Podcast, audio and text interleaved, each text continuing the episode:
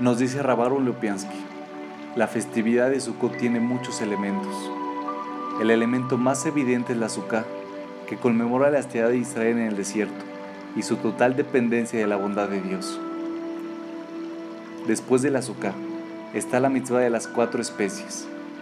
Hay muchas explicaciones específicas, pero hay un tema predominante que calza todas las explicaciones es una forma de alabar a Dios con un bello ramo.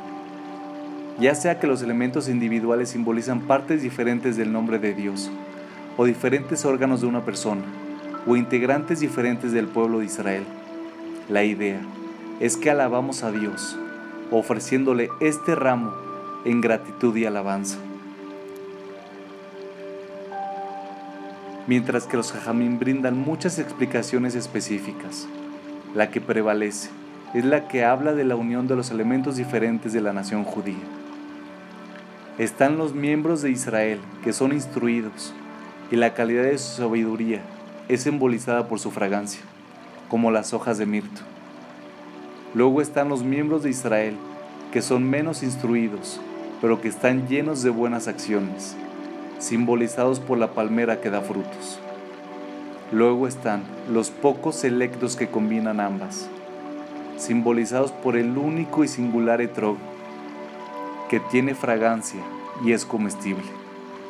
Y finalmente están los humildes sauces, ni comestibles ni con fragancia, simbolizando a aquellos judíos que no poseen ninguna de estas cualidades. La necesidad de tomar las simples ramas de sauce junto con las otras. Es vista como un gesto de inclusión, de incluir al sencillo, al que no tiene talentos, para hacerlo sentir que es parte del todo. Sin embargo, una mirada más profunda a la forma en que realizamos la mitzvah nos brinda una imagen muy diferente. En el último día de Sukkot, realizamos la mitzvah de tomar las cuatro especies como es usual, pero luego dejamos esas cuatro especies y tomamos un grupo de ramas de sauce en nuestra mano. Rezamos plegarias especiales para la lluvia y así es como terminamos con la mitzvah de tomar las cuatro especies. Esto está basado en una costumbre comenzada en los días del templo. En cada uno de los siete días de Sukkot adornábamos el altar poniendo altas sauces a su alrededor. Y en el día final de Sukkot girábamos alrededor de él siete veces y comentábamos acerca de aquellos sauces. Qué hermoso adorno son para el altar.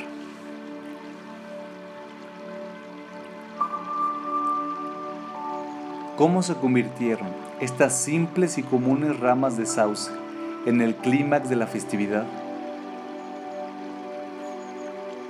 Para responder, debemos considerar con mayor profundidad la descripción de nuestros jajamim acerca de estas especies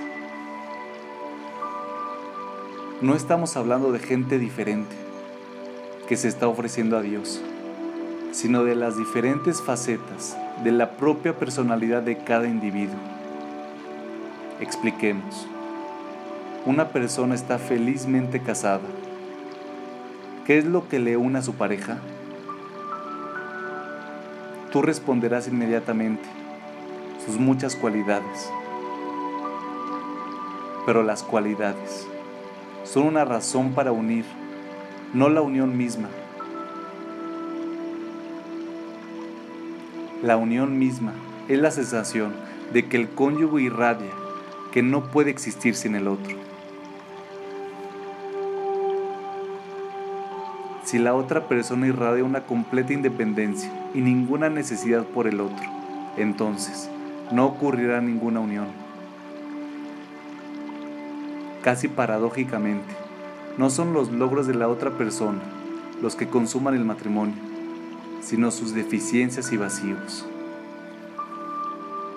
Es conmovedor ver cuánta gente exitosa, con vidas ocupadas, colapsa cuando sus cónyuges mueren y parece nunca recuperarse. La percepción de ese vacío es lo que hizo la unión del matrimonio en primer lugar. Volvamos ahora a las cuatro especies. después del día del perdón, hemos sido limpiados y purificados, y queremos presentarnos ante Dios lo mejor posible. Traemos un ramo de nuestro estudio de Torah y de nuestras buenas acciones, porque sabemos que eso es lo que Dios desea y eso es lo que lo enorgullece de nosotros, por así decir. Pero el final glorioso no es lo que hemos logrado, sino nuestro sentido de humildad ante Dios. Sabemos que no somos nada delante de Dios y que nuestra dependencia es total. Los sauces en el templo estaban ubicados alrededor del altar y sus cabezas estaban alrededor del altar, porque esa es la postura natural del humilde. Entonces, esta es nuestra paradoja universal del servicio divino. Buscar sacar lo mejor de nosotros y de los demás pero continuar parándonos delante de Dios modestamente simples, adornados con la belleza de la humildad.